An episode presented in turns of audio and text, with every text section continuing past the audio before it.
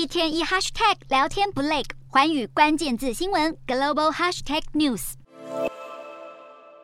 俄罗斯入侵乌克兰，导致全球粮食短缺风险大增。在土耳其和联合国的奔走下，乌俄双方终于在七月达成粮食出口协议，一度缓解粮食危机。但俄罗斯日前突然翻脸，宣布退出，并将责任全部推给乌克兰。尽管联合国表示没有查获任何迹象能证明乌军如同俄方指控，利用谷物走廊对俄罗斯船只发动攻击，俄罗斯还是坚持终止协议。国际谷物价格应声大涨，芝加哥小麦期货三十一号一度暴涨百分之七点七，玉米涨了百分之二点八，黄豆油上涨约百分之二。马来西亚棕榈油期货盘中也一度飙涨百分之五，迈向两个多月新高。美国谴责俄罗斯以粮食作为武器，加剧全球粮食危机。俄罗斯和乌克兰是黑海的主要谷物出口。国占全球小麦出口约三分之一，亚洲国家从黑海地区进口大量谷物，谷物价格势必大涨。而畜牧业也需要谷物制作的动物饲料，因此亚太地区的肉类价格恐怕也要连带跟着上涨。